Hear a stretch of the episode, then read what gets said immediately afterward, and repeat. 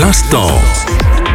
L'instant bande dessinée. Bonjour à tous et bienvenue dans cette euh, nouvelle séquence BD. C'est Fabien aujourd'hui pour euh, évoquer Le Beau Parleur par Teresa Radice et Stefano Turconi aux éditions Glénat, collection très étrange, une collection assez discrète mais elle nous propose des sympathiques histoires comme donc ce euh, livre Le Beau Parleur. L'histoire commence au milieu de la forêt amazonienne dans un petit village où vit Pedro, un jeune ado passionné par les livres. Ils le font voyager dans l'imaginaire, parcourir le monde comme s'il se trouvait dans le sillage de son grand frère Vincente, et justement, celui-ci revient au village après une de ses longues absences coutumières. Il va encore raconter d'incroyables histoires ramenées de ses escapades aux quatre coins du monde et dont Pedro raffole. Sauf que cette fois, Vincente a un comportement inhabituel. Le lendemain, il a disparu emportant la barque d'un autre de ses frères et ses trois amis avec lesquels il traîne toujours semblent très fâchés. Pedro aussi est déstabilisé, il décide de retrouver son frère, il se débrouille pour se rendre